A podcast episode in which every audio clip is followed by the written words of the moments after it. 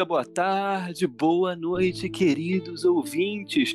Aqueles que aspiram ou não à fama, o sucesso e a glória. Cá estou eu, o seu amável co-host, o Deck, juntamente com minha outra colega aspirante de sucesso. Olá, gente, bem-vindos a mais um episódio do Zoncast. Aqui sou outra co-host, Aninha. E hoje, depois de algum tempo, né, algumas semanas sem convidada, nós temos uma convidada e já participou de vários Zoncast com a gente. Se aí de novo. Gente. Aqui é a Fernanda mais uma vez com vocês. Além da Nanda, nós temos um outro convidado que já participou, mas ele é tímido, ele tem vergonha, então por isso ele não participa tanto. É, então, hoje eu vou tentar não passar vergonha. e. fé. Eu não vou me introduzir fé. porque. Eu não, vou, eu não vou me apresentar porque no final vocês vão saber quem eu sou e vão rir da minha cara. É o Mac.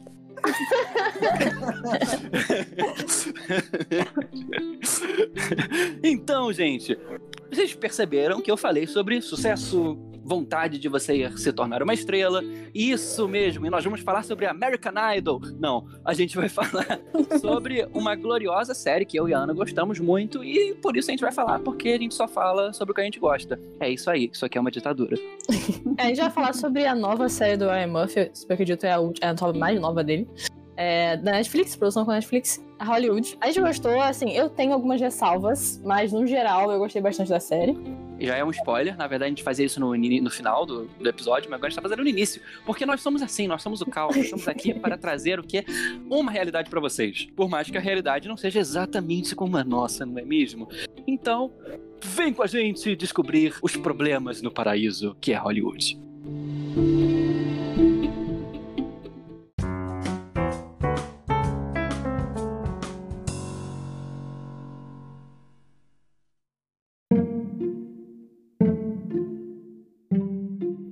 Então, já falar sobre a série Hollywood no Netflix, produção do Ryan Murphy, direção do Ryan Murphy. É... E assim, querendo ou não, já começa claramente que é uma série dele. Se você já viu outras séries dele, eu acho que ele tem uma assinatura muito clara.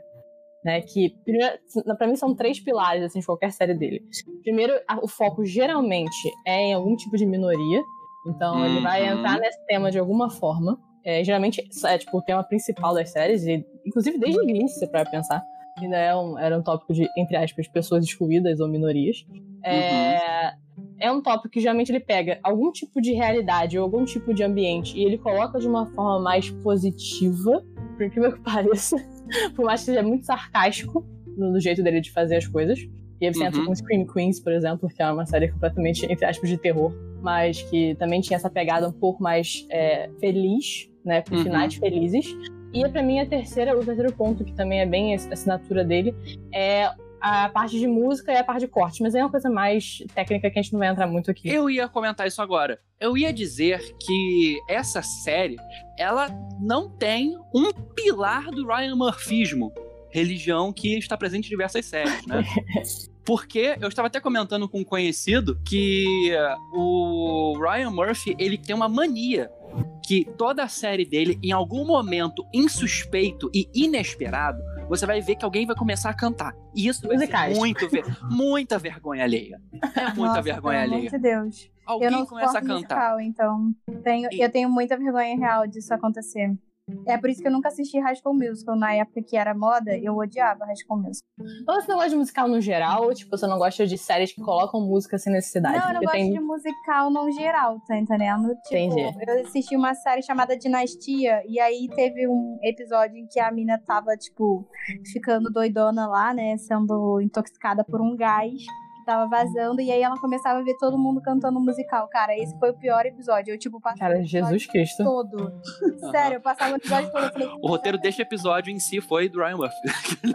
eu falei, cara, essa série nunca teve isso, mano. Que porra que tá acontecendo? Mas graças a Deus foi só um. foi só um episódio mesmo. Foi só gás. Ela não gosta quando eu canto no banho, cara. Não gosto de música. Ela é basicamente a família do Coco no Viva Vida numa Festa. Não pode música!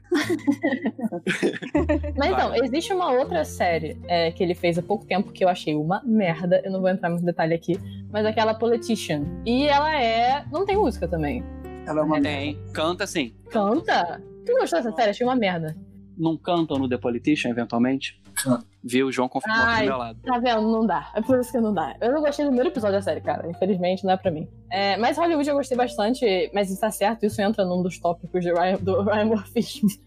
Porque você sempre tem um dos alicerces. Sempre tem um dos alicerces. É um dos três. Como você É um disse, três. representação de minorias, ou muitos personagens que são de minorias, né? Por mais que às vezes sejam pouco ou não estereotipados, né? Aí você tem, como dizer assim, uma melhora da realidade e você tem musicalidade, né? Musicalidade e flamboyance, que eu gosto de. Flamboyance, é isso, esse é o, é parada. É, é, Entendeu? É E flamboyance. você, e você sempre você tem dois de três em todas as séries dele e algumas tem três. Numa, quero dizer, a maioria tem três. A maioria tem três. Por exemplo, É. American Horror Story geralmente vai ter dois, mas tem, às vezes, é três. Cara, eu Mas- esqueço. Às vezes eu esqueço que American Horror Story é dele, sabia? Se não fosse a assinatura de forma de direção, porque ele tem muito isso também, é, é claro quando é dele. Uhum. É, o jeito de, de iluminação, a- a- o pós, a edição pós, a, a gravação é bem claramente dele.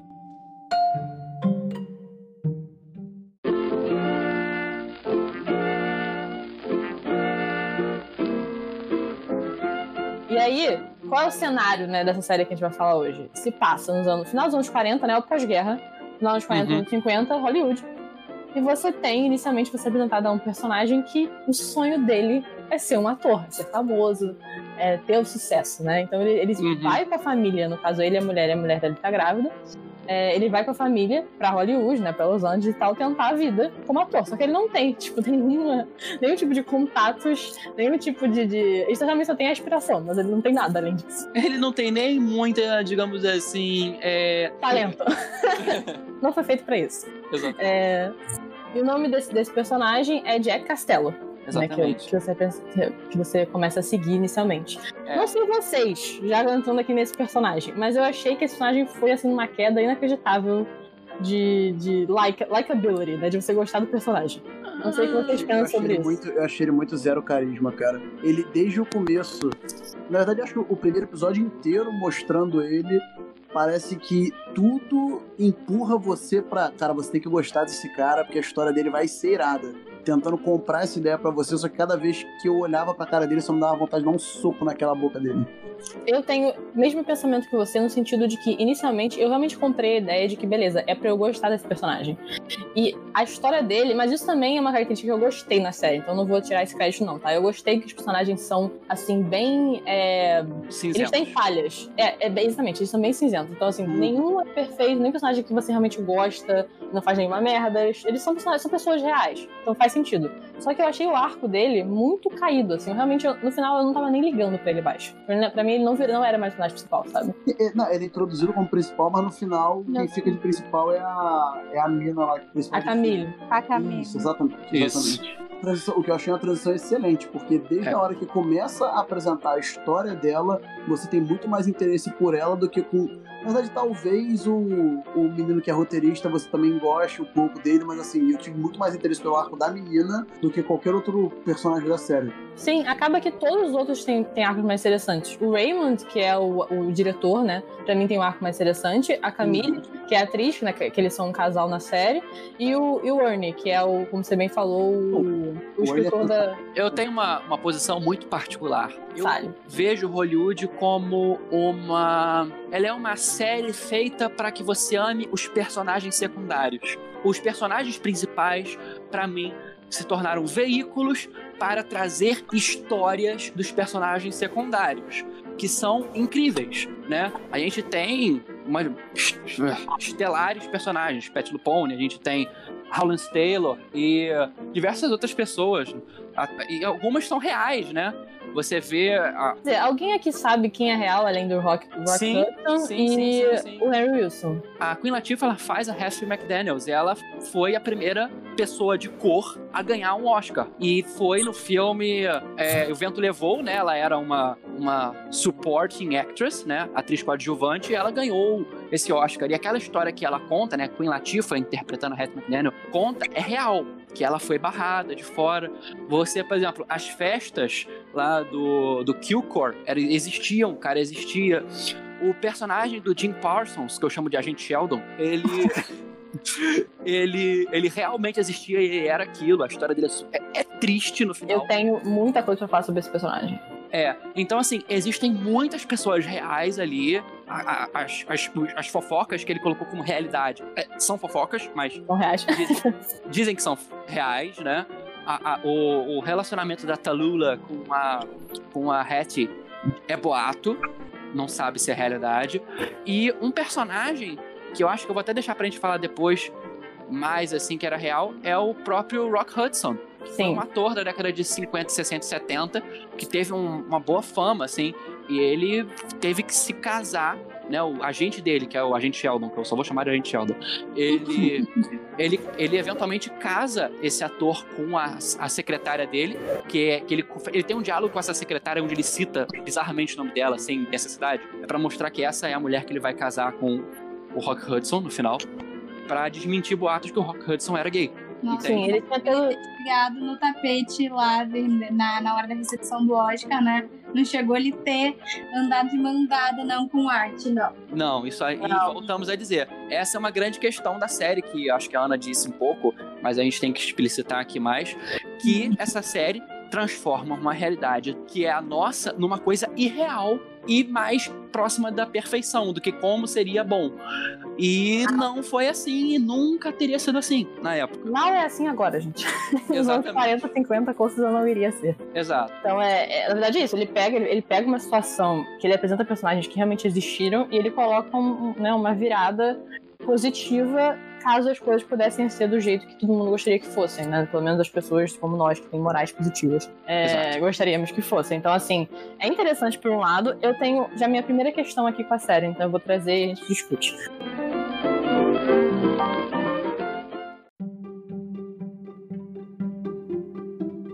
É, a série é uma minissérie, na real, né? São sete episódios. Eu acho que os primeiros três episódios foram episódios muito de apresentação. é, de personagens e de situações e tal. No segundo episódio eu já tava me perguntando o que, que ia acontecer, sabe? Onde é que a gente tá indo com isso aqui?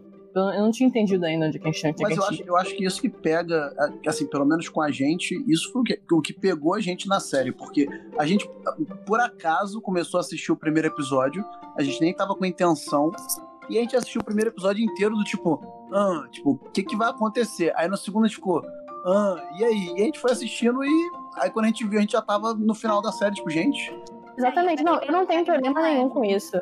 Eu acho muito bom, desculpa, te cortei. Eu acho isso muito bom, inclusive, numa série. Só que numa minissérie, como eles apresentam um arco que vai ser super interessante a partir do quarto episódio, que é realmente a produção do filme, eu acho que é só no sexto que começa a produzir mesmo, e a corrida deles é contra o Waves, né, e tal, é contra o Ace, desculpa. E aí, se a mulher vai conseguir vai ser ok, a favor e tal. Só que eu acho que, que virou um. Por ter muito corrido pra finalizar essa história nos quase últimos episódios, eu achei que algumas soluções ficaram muito fáceis. Sim, eu vou concordar. As viradas são muito fáceis de acontecer. tipo o quê? Tipo, eles conseguiram fazer o filme, a parte dos 25 mil, que pare- parecia ser uma coisa muito bizarra, eles Eles conseguirem virar uma É, montagem. isso, isso eu achei um negócio meio doido, porque assim, é, a gente precisa de 25 mil. Ah, bom, beleza, a gente vai se prostituir aqui e vai dar certo. Só que Não, assim, o diretor ia se É. substituir. O diretor É, isso, isso é muito irreal, gente. Só que Aliás, eles dão a entender que 25 mil é dinheiro pra caramba. E assim, Mas é. eles também dão a entender que, 20, que assim, que eles receberam pouco se prostituindo. Então, assim, meu Deus, haja brioco. Com, com todo respeito aqui a, a parcela E jovem. agora que- brioco que- velho, porque esse dinheiro foi conseguido com, com a velha guarda. A gente tá meio que falando sem respeitar a linha temporal, porque a gente tá usando os arcos de personagem pra falar o que a gente achou Uhum. da série. Então, o que eu vou dizer é o seguinte: a, a- eu achei a ideia toda do Lava Jato excelente. Eu gostei. Isso é muito bom. O personagem Do Ernie. Do Ernie é, é, assim, sensacional. Ele Ele- ganhou meu coração. Aham, aham. Ganhou- Não, Ele, não. Assim, a gente ia vendo ele tossindo desde o começo e a gente falando, cara, não, ele não pode morrer. Ele não vai, não, ele não pode Aí estar doente. aparece a cena do, do velório e eu falei, não, não acredito que o Ernie morreu. Aí, É muito triste. vivo. O que eu É, e achei legal ele. esse jogo de câmera deles darem uma. Isso aconteceu outras vezes, né? De, de- deles Uhum. darem uma impressão e na verdade é outra, tá entendendo? Tipo, você acha que vai Isso. acontecer uma coisa e tá acontecendo É. outra.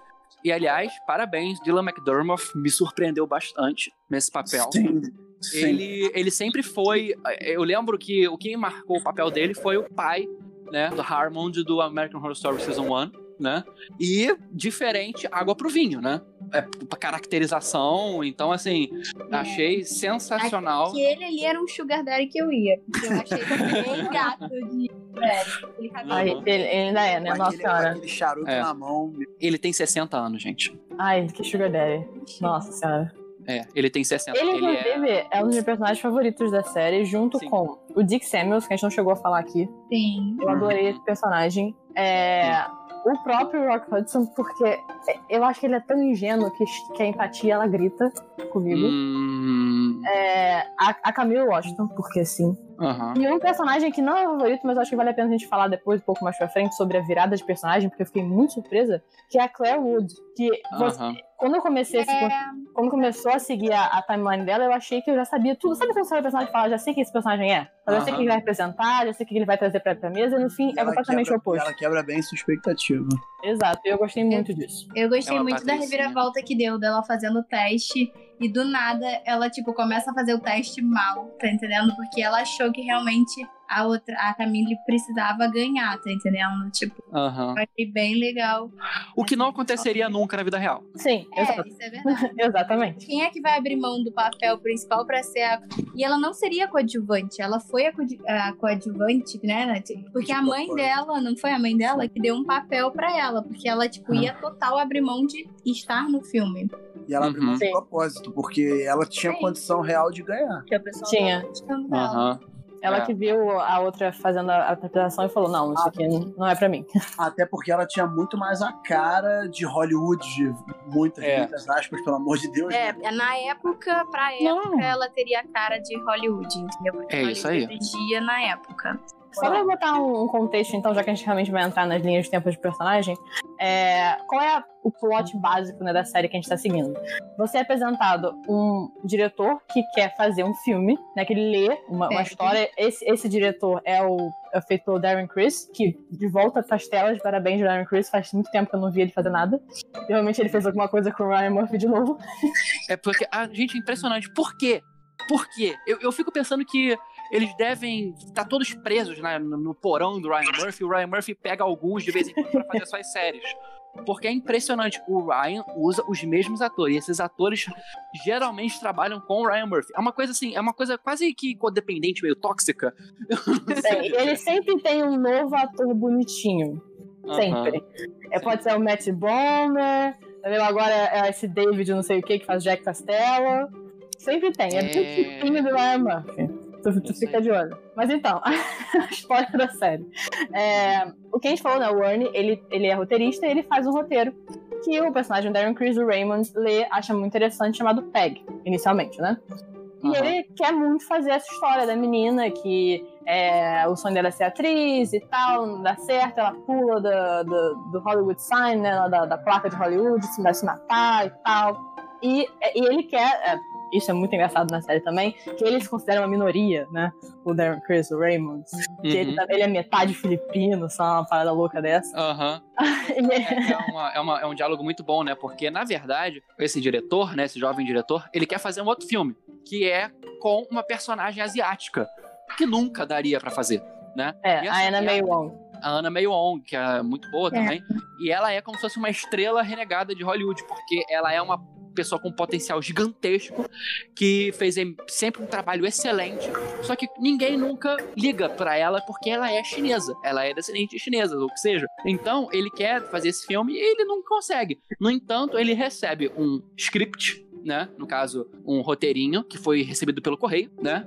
Uhum. E esse roteiro é dessa história chamada Peg, como você bem disse. E aí é, é, entra nesse, nesse loop de, depois de várias histórias, a gente vai entrar aqui de cada personagem, de como cada um conseguiu chegar a fazer essa, é, esse teste de personagem, em quem que vai conseguir fazer esses papéis é, para virar esse filme Peg, que depois vira Meg, com a mudança de, de escalação de, de personagens, né? Quem entra aí a, a Camille, que é uma atriz de- que não seria a atriz escolhida, porque na época ela só fazia personagens de serventes, etc. Inclusive, eu sou uma cena super forte pra É. mim. Tipo, eu ficava, caraca, não consigo. As pessoas realmente lidam dessa forma e lidam dessa forma até hoje, né? É, porque Então, a Camille é a- afro-americana, né? Nos anos da década de 40, onde, assim, estava muito longe de metade dos estados americanos acabarem com Jim Crow, né? E aí, novamente, um tema que a gente falou Em todas as séries, até esse momento que a gente já comentou, talvez não tanto em Witcher, mas em todas as séries que a gente comentou, a gente fala sobre um tema muito permeante, que é racismo, né? E a história americana intimamente relacionada com o racismo.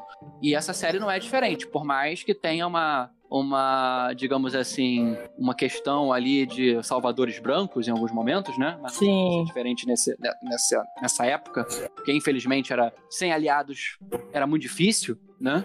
Então a gente vê que isso novamente é tema. E a, essa Camila, ela é afro-americana, então os papéis que cabem afro-americanos são o quê? históricos ou de empregados. É, e aí você tem é, uma outra história acontecendo que é muito interessante, que a gente até mencionou aqui antes, que é desse Lava Jato. E o nosso personagem principal, que a gente achava que era o principal, o Zé Jack. Moro. Jack. Ele, conhece é, a Avis Amberg, né? Que é uma uhum. senhora de idade e tal, que eles têm lá, que ela vai no Lava Jato pra pegar os mocinhos pra atividades sexuais. É, é, pegava os mocinhos porque é a Pet Lupon, né? É, Essa, Pet Lupon. É, Pet, Pet Lupon. Lupon, assim. E esse lava-jato era, hum, é, digamos que eles lavavam outra coisa. Exatamente. e aí ela conhece é, ele e acaba que ela é casada com Ace, do Ace Studios, né? Que uhum. é o uhum. estúdio que vai produzir esse filme, o PEG. Uhum. Então, ele tem o um contato com, com, essa, com, a, com, a, com a Aves. E a gente também tem, por outro lado, uma história se desenrolando com o Rock Hudson e o Henry Wilson, que você chamou, como é que é que você chama? O agente Sheldon. Agente Sheldon. É, o agente Sheldon, quando, eu, quando eu vi, eu falei, meu Deus, olha o Sheldon aí. E sabe que, cara, o Wilson de verdade é cuspido e escarrado Wilson. aquela representação. É muito bom. É bizarramente ele igual. Tá, ele tá muito bem no papel, cara. Tá. Ele tá muito ele bem. Ele trabalha muito bem. Eu nunca tinha visto ele fazendo outra coisa que não fosse The Big Bang Theory, né? Então, assim, eu achei maravilhoso a mudança dele. Óbvio que ele deve ter outros papéis, mas eu nunca vi, né? Enfim, então eu achei muito legal a mudança dele do Sheldon pra um cara sério, tá entendendo? Tipo, ele conseguiu perder todos os trejeitos, assim. Achei legal. Cara, o Dick Parsons, ele é muito bom ator. É porque ele realmente não tem muita chance de fazer muita coisa. Ficou Mas que ele faz é muito, ele é muito bom. Eu fico chateada que ele não faz muita coisa. É, exatamente. Não, e é, essa história toda do, do Agente Sheldon, que eu só vou chamar de Agente Sheldon porque eu vivo esquecendo o nome do, do Henry Wilson barra Agente Sheldon. Ou você pode é... chamar de Uncle Henry, como se... Uncle Henry é uma coisa muito Uncle Joe, né? Mas assim... É como é ele uma... se referencia várias vezes na série. O que faz sentido com ele, porque é Creepy Uncle, uh, Uncle Joe que chamam, né? que é aquele, aquele que, que sacaria muito o Joe Biden por causa disso, que eles fazem a mesma coisa. Aquele tio seu estranho, mais velho, que fica respirando no seu cangote. Entendeu? Nossa, uhum. e essas cenas ficam muito desconfortáveis insuportável, cara. É ele, entendeu? Ele é sexual offender nível over 9000, assim, só falta o óculos é, amarelo. Eu ficava muito desconfortável. Eu ficava com muita pena do Rockford. exatamente, porque ele faz exatamente isso. Ele, ele uh, meio que abusa, meio que não, né? Abusa totalmente, é, totalmente. É porque assim, uh, eu acho que eu acho que você pode ter até falado meio que abusa, porque é estranho quando a pessoa, né, que é tipo inferior, ela não tá fazendo nenhum serviço sexual, tá sendo feito nela. O serviço foi ótimo, né? Em um ato sexual. Então, tipo assim, é meio estranho, porque eu jurava que ele ia pedir moleque, sei lá, transar com ele. Mas não, ele vira e fala, cara, eu quero te chupar, tá entendendo? E eu fiquei tipo, uhum. ué, minha cabeça deu aquela o que leve. É, o que é um abuso total. Pois né? é. Exatamente. Não, total, exatamente. Eu, ficava, eu fiquei realmente muito chateada. Tem uma cena, aquela cena da festa, é, que eu fiquei muito desconfortável. Tipo, dele oferecendo o cara pra outras pessoas, sabe? É, é. Tipo, é, ah, é. vai lá, vai lá. É um cafetão. Tem... É, e, cara, é porque eu realmente gostei do Rock Hudson, assim. É...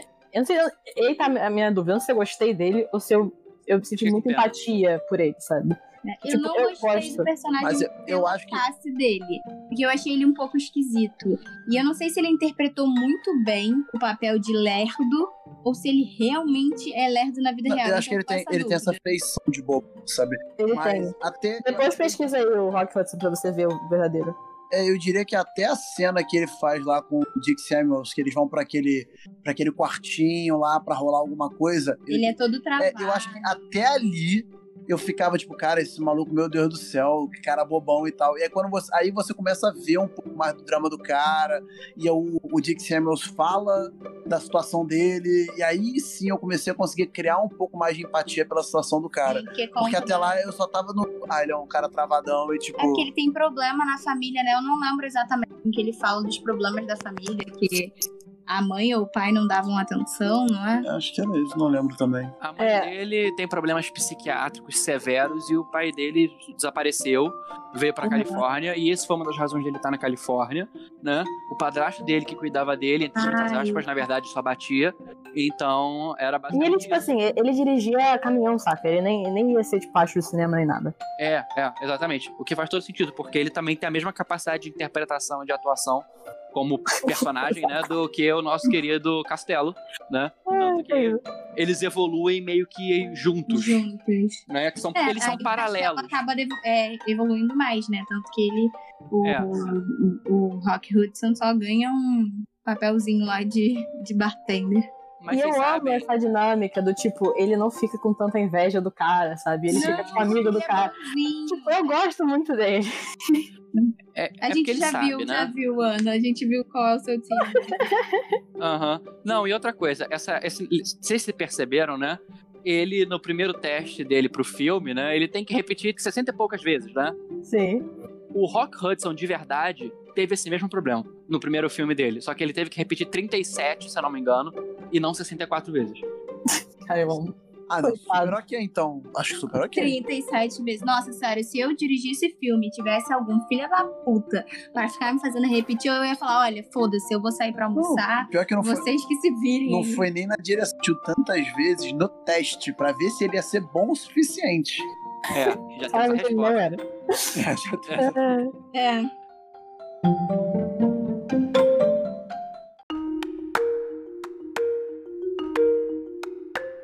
coisa que eu acho legal, assim, de Hollywood como série, é que ela consegue fazer uma ambientação, apesar de muito idílica em seus termos, isso é, perfeitinha do que seria, né? Apesar de ainda mostrar os problemas estruturais de uma América dos anos 40, né?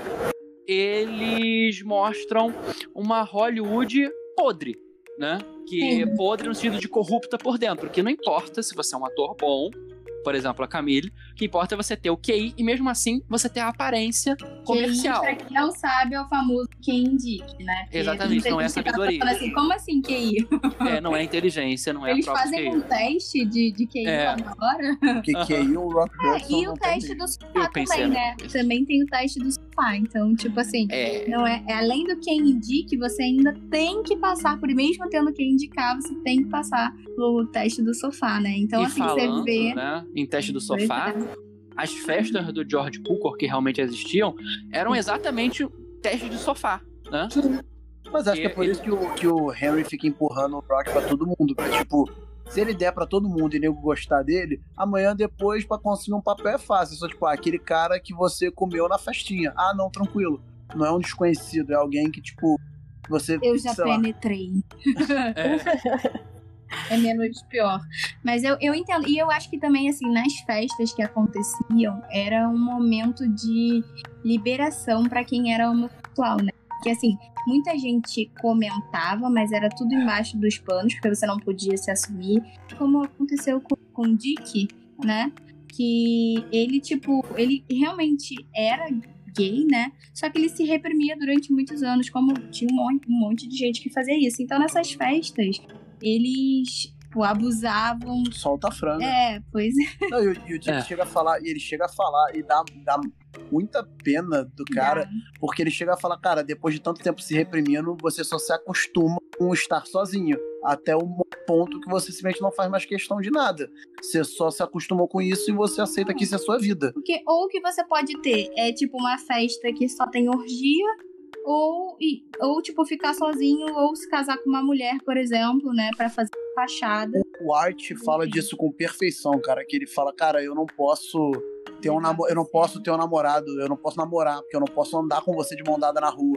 Eu tenho que me reprimir com tudo que eu faço pela minha vida inteira. Eu nunca Uhum. pude ser eu é, ao ar livre. O Art é o roteirista, né? É, É, inclusive que é a última, Cresceu. a última coisa que a gente também não falou, que, que é o Art e o o Rock Hudson têm um relacionamento na série, né? Tipo, É verdade. Isso. Eu Tem achei que- que ele foi uma pessoa que cresceu bastante, porque ele era. Ele já tinha servido ao exército, né? Se eu não me engano. Uhum. O Art. Não Sim. lembro. Ele Acho fala que que é era- Jack. ele, ele fala que os dois, provavelmente. Todo mundo serviu o estar- exército. Todo mundo, né? É. É.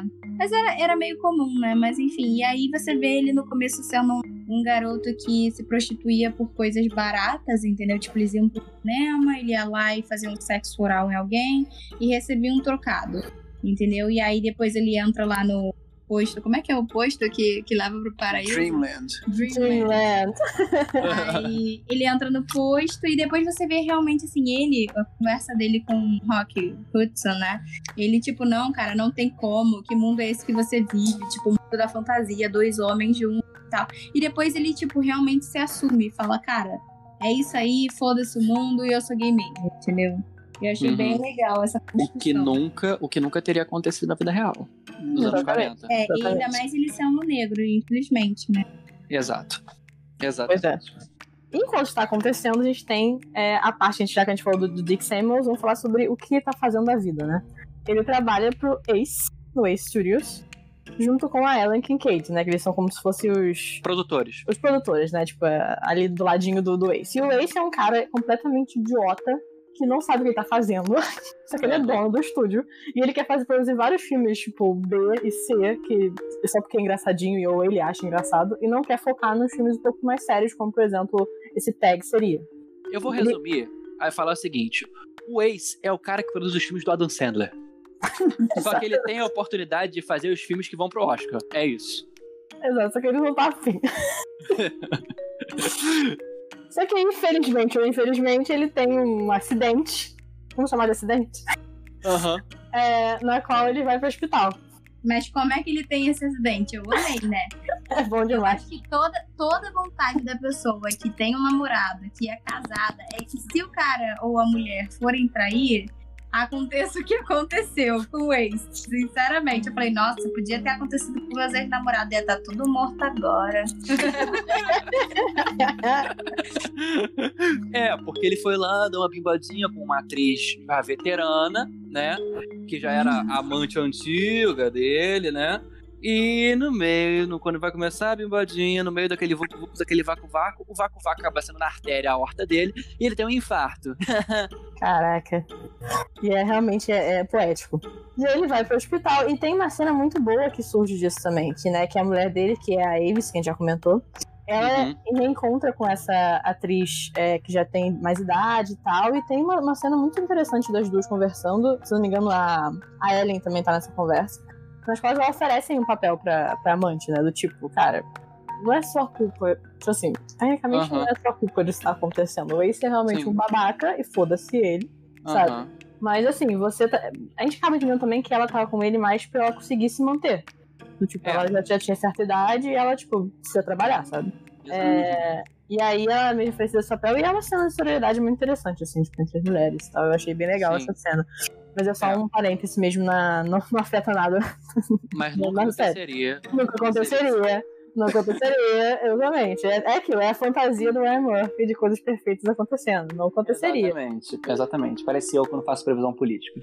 Mas com ele, cara, estando no, no hospital, quem acaba comandando o estúdio é a Avis, a mulher dele. É, Que, assim, tem opiniões diferentes, obviamente. E tá Aham. lá ela e o advogado lá que, por todas as possibilidades possíveis, não quer que ela esteja no poder, porque how dare a woman. Opiniões, opiniões diferentes, mais ou menos, porque no começo ela também é meio contra o filme, não? Eu acho que ela é mais pragmática do que contrária a qualquer coisa. Porque ela não quer que o estúdio venha à falência. Porque depois vão falar que faliu porque foi uma mulher que estava comandando, né? Ela pode tem ser, uma- pode ser. Ela tem uma visão bem feminista e bem correta disso, né? Ela quer ser uma pessoa que faça o correto, até porque se ela fizer errado, ela vai ser uma bomba pra derrubar todo mundo que tá na frente dela, entendeu? Uhum. Aí por isso ela fica muito com medo de tomar atitudes, digamos assim, de risco. E infelizmente, filmar Meg, né, que é o roteiro do Art, o, o, com, com a direção do, Raymond. do Raymond, que é meio asiático, e com a participação desses atores novatos, falando exatamente sobre uma afro-americana que é escorraçada pela vida e tenta suicídio, isso é um risco muito grande porque pode sofrer boicotes, podem sofrer protestos, porque assim era a sociedade. E ela fica um pouco temerária em fazer esse movimento.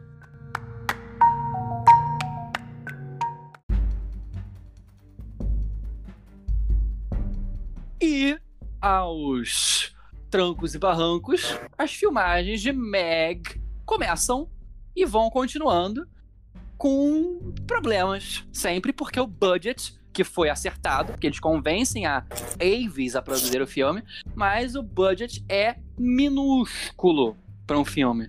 É 75 mil dólares. Sim, é um filme que, assim, promete coisas muito grandes. Tipo assim, tem uma cena muito específica, né? Que eles queriam o letreiro, né? De Hollywood, pra ela vai se matar do letreiro. Aí, se eu não me engano, inicialmente eles queriam o letreiro em si, né? Tipo, alugar uhum. o, o, local. E aí não foi possível, obviamente. E eles iam reproduzir. Só que ele reproduziu de uma forma muito, tipo, meio, meio merda. E aí não dava pra filmar direito, tinha que filmar em, em, em num ângulo perto e tal. E o cara, não, vai dar um jeito aqui. Dá, resolve a situação. O Amos, né? Que é o, que é o personagem da Aaron Chris. Sim. E aí eles ficam numa dívida bizarra, porque o cara manda, autoriza sem, sem ter autorização. É. Leva um esporro lá da, do. Você não lembra se o esporro foi do Dick ou foi da Avis? Mas foi do Dick, foi do Dick. Meu Deus. Não, levou esporro não, ele foi demitido. Não, não. Ah, é? O, o diretor... Ele falou, você tá demitido. Ele é muito sim. Não, não, ele, ele, não. O, cara, não. o cara, desculpa, o cara que fez o, o, o negócio, o sign de Hollywood foi demitido. Foi demitido. O diretor não, o diretor leva esporro, é verdade. É, o diretor é leva esporro e tem que se virar pra pagar esse mil de diferença. É e aí, aí, entra a parte da prostituição que eu achei meio mal construído, realmente. Foi péssimo. Dos três, tipo, o diretor, eu e o João viramos um pro outro e falamos, mas será que a Camila tá sabendo disso, tá ligado? Tipo, que ele vai se prostituir por causa do filme. E aí eles não. chegam lá sem nenhuma conversa prévia. Tipo, os personagens não tinham tanta conexão assim pro Ernie chegar e oferecer os 25 mil, sabe? É, tipo, por mais que eles já tenham aparecido juntos e tal, eu não achei que tivesse uma conexão tão próxima pra, tipo, chegar e pedir um dinheiro assim, sabe? Eu concordo. Uhum. Eu achei também nada a ver. Eu achei, sabe o que eu acho? Eu, eu, eu imagino que aquilo tenha sido uma saída pela esquerda pra uma situação que eles tiveram que cortar coisas da série. Sabe o que eu acho? Eu acho que aquele plot era pra ser outra coisa. Eu, eu vi aquilo como uma saída de roteiro quando algum produtor da série virou e falou assim: ó, tem que cortar um episódio, não tem que ser oito episódios, tem que ser sete. Porque eu imagino que te, teria pelo menos um episódio inteiro deles arrumando esse dinheiro. Sim. Okay. E não 30 segundos. Porque Exatamente. foi, vamos se prostituir. É, não, gente, eu acho muito legal de vocês, eu vou dar aqui o dinheiro de 25 mil. Exato. É, foi muito assim, gente. Eu acho que, sei lá, o que que eu, como sendo roteirista, teria feito? Precisa ter esse problema? De, de arrumar os 25 mil, teria que ter tido uma. Eles buscarem uma concessão com algum outro produtor que, fa, que tentasse fazer isso por um valor mais baixo. É, ou cortar teria... essa questão, né? Porque era é... muito mais fácil cortar, não, porque era pouca cena. Eu acho que se eles quisessem adaptar isso, era muito mais fácil botar uma conversa de cinco minutos de um deles choramingando pra Aves e ela falar: Não, tá bom, vou dar esse dinheiro aí e vocês não enchem mais meu saco. Eu acho que eles eu quiseram realmente acho. mostrar. Acho que eles quiseram realmente mostrar, tipo, sei lá, a união da galera e criar uma empatia maior com o personagem do Ernie, que você já gostava dele, mas, tipo, pra ver que ele tá se esforçando para ajudar, que ele vai chamar a galera das antigas, que ele tá correndo até. Tudo, pra, tudo isso para no final dessa, dessa história toda te induzir à morte dele. Entendeu? Eu acho que foi mais com esse intuito e mostrar a união da galera. Mostrar o quanto eles estão trabalhando de tudo para dando sangue para fazer o filme acontecer. Se não fosse. Porque o cara não tá só atuando, sabe? Ele não tá. Ah, não quero receber. Ele tá literalmente se prostituindo para poder fazer o filme que ele tá participando acontecer. Acho que foi mais com esse intuito. Eu não, acho que talvez acho... tenha sido pensado assim, sabia, Deck? Eu não duvido, porque assim, ter problemas de roteiro não é uma coisa muito difícil em séries do Rayman. É. Eu acho que pode ser bem assim, ah, não, não precisa comprar isso. Ainda mais porque isso, a parte do, do, do posto é uma parte que tá sendo constante e, querendo ou não, seria meio sem sentido ela existir se você não colocasse ela de alguma forma ali pra trabalhar. Porque até agora ela foi válida pra, pra fazer personagens se encontrarem. Então ela tá Exato. sendo usada até esse momento porque você usou pra, pro Castelo encontrar a Aves, você usou pro, pro Rock Hudson encontrar é, o Art, e e acabou aí, entendeu? Tipo, por que, que esse, tem que existir Mas- esse arco, entendeu? Eu acho que o valor é alto demais. Sabe o que eu acho que deveria ter sido feito? Eles deviam ter feito isso que eu falei e terem conseguido parcialmente esse dinheiro. Ah, ficou faltando 5, sei lá, 10 mil, 5 mil. Você consegue achar muito mais verossímil. Eles, eles caramba, o que a gente vai fazer? Só tem alguém que a gente pode ir. Eles vão atrás do posto, exatamente, do amigo de outrora, pra tentar pegar esses quebrados que ainda faltam, esses 5, 10 mil dólares. Que aí você consegue imaginar que seria mais fácil. Uhum. Eu acho, eu acho que também seria, seria mais legal mesmo se fosse.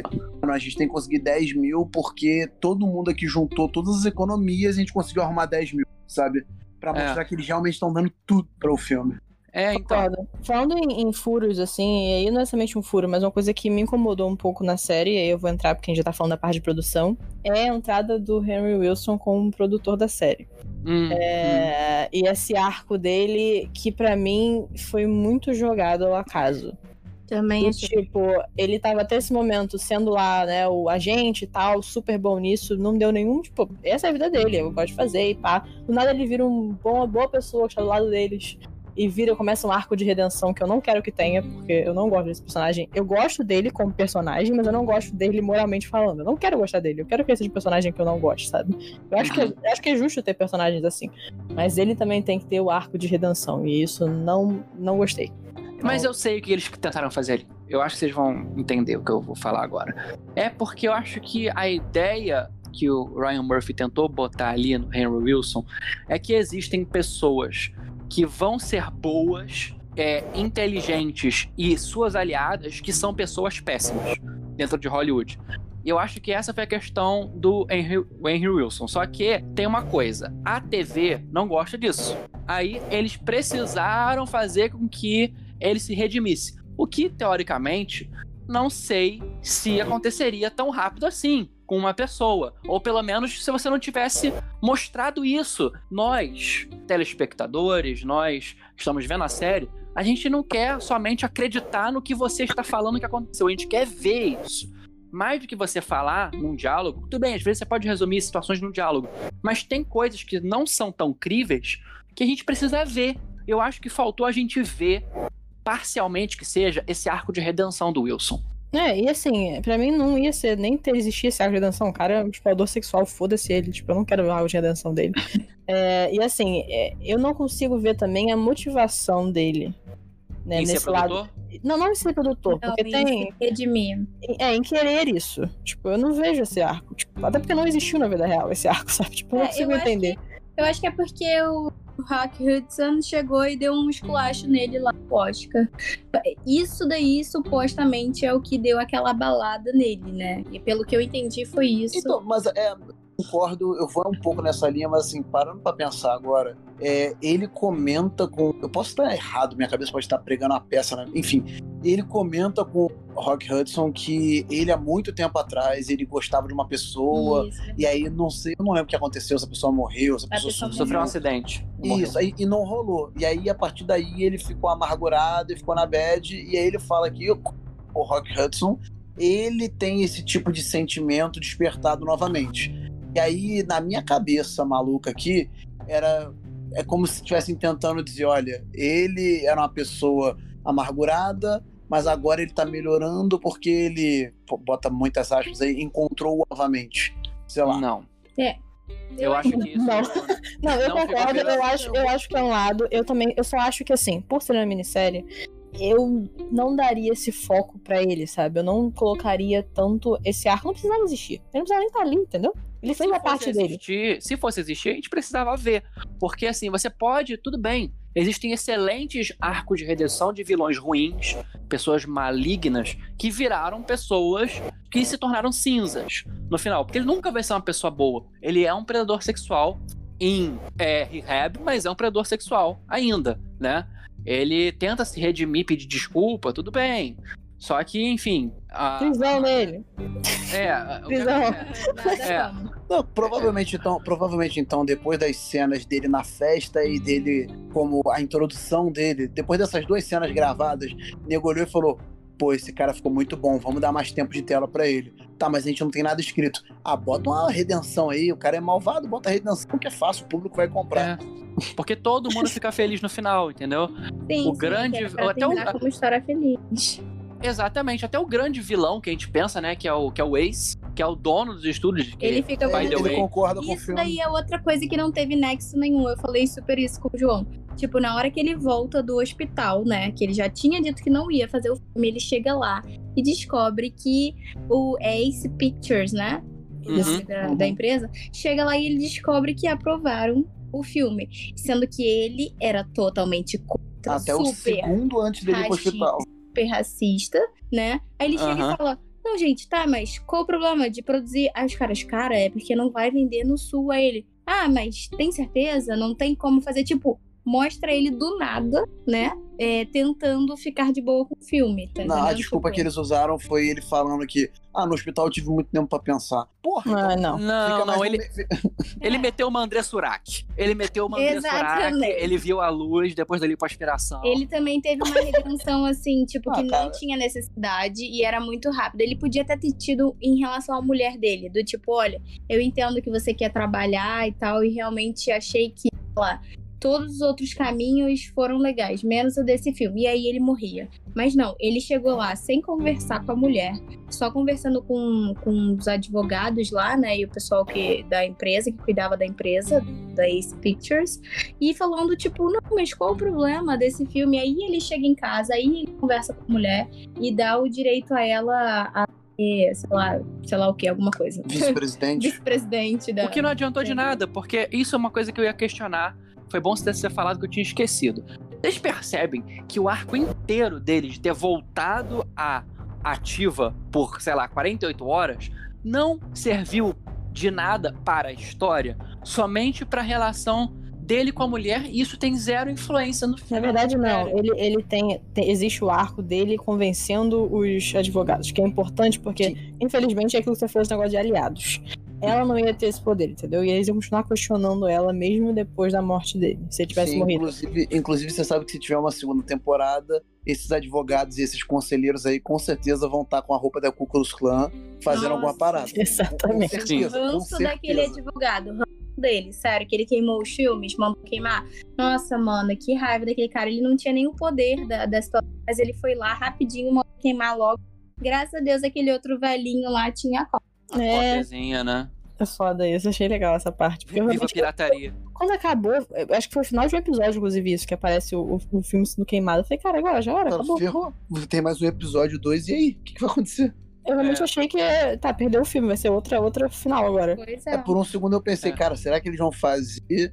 Eles vão se prostituir de novo pra gravar de novo o filme? É, porque se eles conseguiram 25 mil, eles conseguem 500 mil dólares. Não, se eles conseguiram 25 mil em uma semana, porra, em três meses dá pra fazer um filme novo. É verdade. É, Cara, é faz fácil, um OnlyFans no rádio, ali. De faz noite um você OnlyFans. transa, de dia você grava e de manhã você, sei lá, faz lobby. A gente pode falar de marcas aqui, Matheus? Não tem problema? Pode. Então, Nós não eu estamos falei. sendo patrocinados por ninguém ainda. Eu Nossos patrocínios começam daqui a dois episódios. Eu, então, eu ia falar, é tipo, e de dia fica vendendo Rinodê. Vende Ah, minha shake filha. de emagrecimento. Minha filha, a Rinodê aqui eu já queimei há muito tempo. Mas aqui não faz, faz trabalho com a gente. Aham, Manda solicitação de amizade diz que tem proposta de emprego. exatamente. Meu ex-namorado lá se revirando na tumba dele. Ah, não fala mal da Rinodê! Devia ter infartado aquele negócio. Eu quero Mas- ver isso, por favor, na gravação, tá? Não, Aham. pelo amor de Deus. Não corta ou corta? Não, não corta. Não corta não falar mal da Rinodê. Aham, tá bom. E eu vou aí? deixar, inclusive, essa parte você implorando pra deixar isso, né? É, não, é sério. Não, mas só pra deixar claro, se a Rinode estiver disposta a passar o valor correto pra conta de cada um de nós, a gente, Faz um episódio de redimento. a gente faz, A gente faz um arco de redenção. Hoje em dia, É um arco de redenção. Mas aqui a gente não vai fazer só um diálogo, a gente vai mostrar pra vocês como vai ser a redenção dos gloriosos produtos Rinodê. Vocês sabiam que vocês conseguem eles aqui agora, né? Ainda não, a gente não tem dinheiro ainda, Declan. O dinheiro tá nessa conta aí.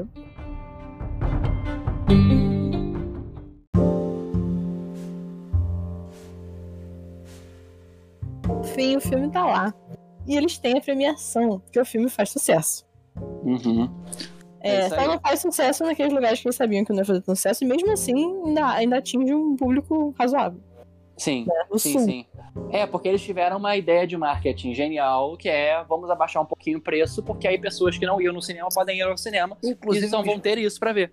me explica um pouco essa matemática, porque eles falam que vão baixar em 5 centavos o filme, o valor do ah, filme. Pra 5 centavos. na É, é isso que eu entendi que eles baixaram em 5 centavos, não pra 5 Não, centavos. não, eu acho que era 15 centavos e abaixaram pra 5. Ah. É, é Aham. porque lá é, é- essa época é muito. É, 15 centavos já era caro, na realidade.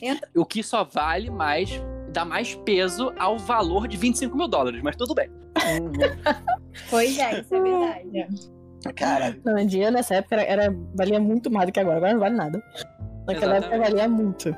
Não, Valia é. Não, e outra coisa, vamos, vamos ser aqui bem honestos. A, a, premiação em si, porque o filme acaba sendo um sucesso de bilheteria, né? mas o primeiro ganha wide range. Isso Não é- eu achei legal. Não, ele não, eles não. É, é meio misto, né? O filme é super bem, bem recebido em todos os lugares. Alguns protestos aconteceram, só que não tiveram muita força. Eles todos sofrem durante as gravações, né? São vítimas de- da Ku Klux Klan, né? E ah, a gente até não comentou isso, mas é importante. Eles fogem de atentados em alguns momentos, né?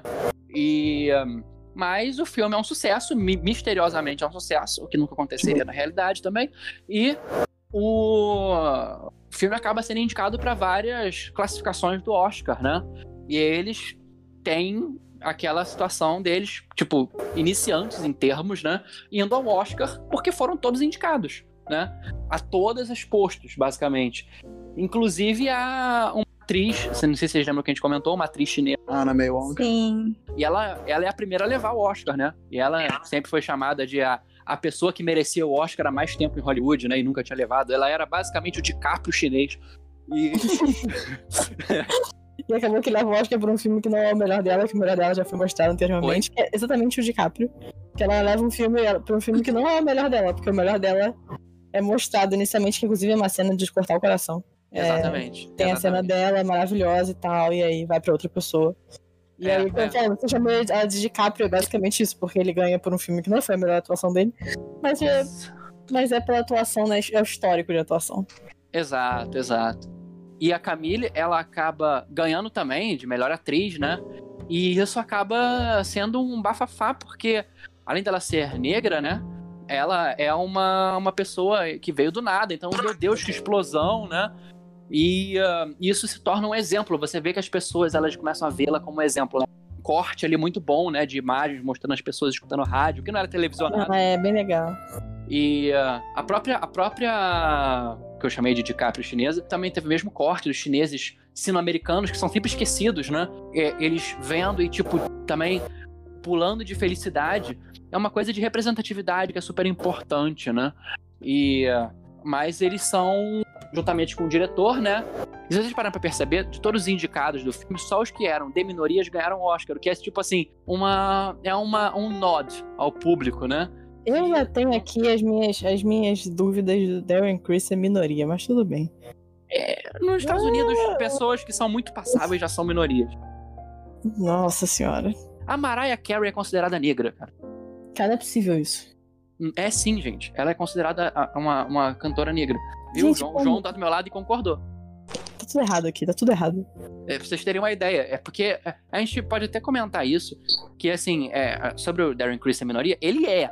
Só que assim, ele é uma minoria passável, né? Que existe o passa, a passability e a não passability, né? Que É, mas a mãe, a mãe dele é misturada filipina. Tipo assim, quão longe isso é de uma minoria? é, mas é, é, é Ele tem mais sangue branco do que qualquer coisa. Mas, cara, existe uma política de racial nos Estados Unidos que é blood. É one drop of blood, que eles falam. Que é tipo assim, se seu bisavô for negro, visivelmente negro, você é negra. Isso é muito errado pra mim. É bem-vindo ao histórico confederado americano, que só agora que está sendo revisto. Assim, Que- é, é muito assim, infelizmente. Oh well. É. Eu, inclusive, achei na, na série que eles estavam zoando isso, porque quando ele fala isso, a mulher que é chinesa fica, what the fuck? Você tá Uhum. falando que você é minoria, sabe? Não, não, ela fala isso, ela, o- a cara dela, tipo, meu Deus, você é passável. Nós não somos passáveis. Eu não sou passável. Exatamente, é isso, é isso que eu tô dizendo. Ele, ele pode fazer o que ele quiser, porque ele é branco. Se ele, se ele falar que ele é branco, todos aceitam que ele é branco. Aham. Então isso serve também para como serve para os negros, serve para asiáticos e latinos, apesar deles serem mais passáveis, né? Muitas vezes. E infelizmente essa é a realidade.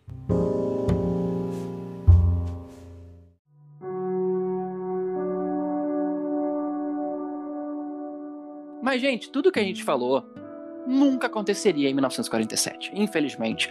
Agora, com o contexto histórico-social, é assim, nunca uma mulher negra ganharia em 1947, porque a sociedade era extremamente racista. Extremamente racista. Foi um milagre, para você ter uma ideia, é, uma atriz como a Hattie McDaniel ter ganhado com o Vento Levou antes. E mesmo assim, o que ela sofreu depois? Ela nunca mais conseguiu um papel de sucesso depois desse Oscar, sabia? Sim, é terrível. O Oscar, o Oscar dela tá perdido até hoje. Ninguém sabe onde é que tá, pra você ter uma ideia. Não. E é, é, é, isso foi uma realidade que só começou a mudar no final da década de 60 nos Estados Unidos. Por questões legais, porque o racismo estrutural mesmo americano é vigente até hoje, a gente está vendo isso pelo mundo. Né? Então é impossível. E ainda mais a, a, a, o filme que eu, eles terminam, né? Com sucesso, vão fazer um outro filme, que é uma produção do, do agente Sheldon, né? Na verdade, agora o produtor Sheldon, que faz, vai fazer um filme de, de dois homens que se amam, né? Que se encontram num posto chamado Dreamland, ó. Mas é. E isso nunca aconteceria na década de 40. Esse filme seria censurado pelo macartismo e teria sido chamado de comunista anticristão e antimoral. Eu amo comunista. Não faz o menor sentido.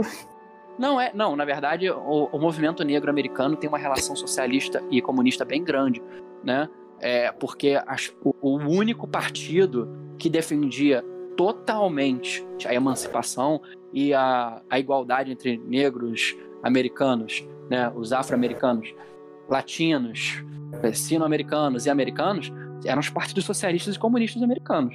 Os Mas democratas e republicanos. Tanto é que, assim, os Panteras Negras tinham uma, fili uma, uma, uma filiação comunista bem grande. Por exemplo, a Angela Davis. Sim. Que tá aí até hoje, ela é assumidamente do, membro do Partido Comunista Americano, que existe. Gente esquece que existe, porque a gente só pensa em dois partidos. Exatamente. Então, assim, só pra vocês terem noção, isso nunca aconteceria. Nunca aconteceria. Na, na verdade, isso que, é, que a gente fala que é, a, é, a, é meio idílico que o Ryan Murphy faz às vezes. Essa realidade é uma realidade perfeita, onde provavelmente os avanços sociais que a gente teve na década de 60, 70 e 80 para os negros e na década de 0 e 10 para os direitos LGBTQ, que estão ainda sendo debatidos pelo mundo, né, teriam acontecido, sei lá, duas, três décadas antes. Isso não teria acontecido, infelizmente, gente. Queria muito dizer que isso poderia ter acontecido, mas as chances de, de se a gente tivesse tido essa representatividade antes, de ter chegado lá essa representatividade, é muito pequena. É, na verdade, sim, se a gente tivesse conseguido fazer o que foi feito, provavelmente a gente teria tido uma aceleração dos direitos civis. Realmente. Só que o mundo é muito mais feio do que isso, basicamente. É, não Eu acho que isso que a gente tá. Por isso que a gente busca, na realidade, é isso que o Ryan Murphy busca, e a gente que a gente vendo isso também busca, é ter esse pedacinho de esperança e de sonhos e dreamland né? De querer uhum. ver uma, uma, uma, realidade paralela nossa e que isso poderia se acontecer. Então, uhum. na realidade, você quer o final feliz porque é isso que você está querendo ver, sabe? Quando você uhum. vê uma. Obviamente, você às vezes está com vontade de ver uma coisa mais triste e tal, mas geralmente quando você está querendo se distrair, você está querendo ver uma coisa positiva. Então é isso é. que ele promete e é isso que ele entrega. Então, por mais que a gente tenha nossas ressalvas com a série e tal, alguns furos de roteiro, blá blá blá, é uma série interessante, é uma série boa, é uma série que retrata coisas importantes e no fim das contas é uma série que te deixa felizinho. Então, uhum. como eu falei nos últimos episódios de série, mas repetindo agora, se você não viu e ouviu a gente falar até agora, levou todos os spoilers possíveis, é, veja, entendeu? Vá lá, dá esse crédito aí pro Netflix, porque tá fazendo séries boas, é melhor ver séries boas pra não ficar fazendo série merda. Uhum. Então, é isso. Eu só eu vou fazer uma, uma, uma, outra, um outro comentário que eu tava pensando aqui agora, que por mais que a gente ache que é irreal, né? Eu acho que a gente pode ver essa série como uma metáfora para a realidade. Por quê? A gente percebe que o que mudou a realidade daquela linha alternativa foi a representatividade. E a gente precisa de representatividade hoje, seja na tela, seja ouvindo, seja é, na literatura, seja no serviço público, seja na política, seja no, no serviço privado, o que seja. Então, gente, é, se vocês quiserem, como eu, porque eu vi dessa forma, como sendo uma metáfora para a realidade, lutem sempre pela representatividade. É isso aí, certíssimo. Quando as pessoas se veem apresentadas, elas têm uma chance de achar que elas conseguem chegar em algum lugar e lutarem por isso. Exatamente. Então... Exatamente.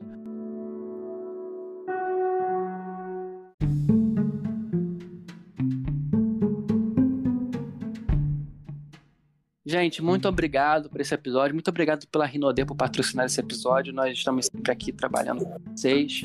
E vocês sabem da nova linha. A gente está aqui. Vocês vão na nossa página é, zoncastrinodê666.com. ok.